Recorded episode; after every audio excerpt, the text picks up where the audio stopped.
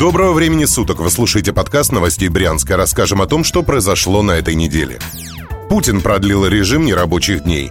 Во вторник состоялось совещание президента с губернаторами, посвященное распространению коронавируса. Владимир Путин высказался о продлении режима нерабочих дней.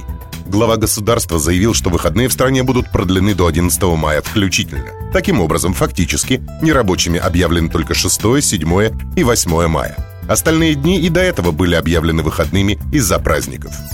На данный момент в России выявлено более 100 тысяч заболевших COVID-19. В Брянской области эта цифра стремится к тысяче. К слову, именно на этой неделе в регионе произошел рекордный рост заболевших коронавирусом. В среду болезнь подтвердили сразу у 115 человек. Шесть из них скончались.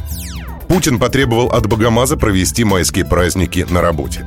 28 апреля Владимир Путин провел совещание с губернаторами. Оно было посвящено ситуации с распространением коронавируса.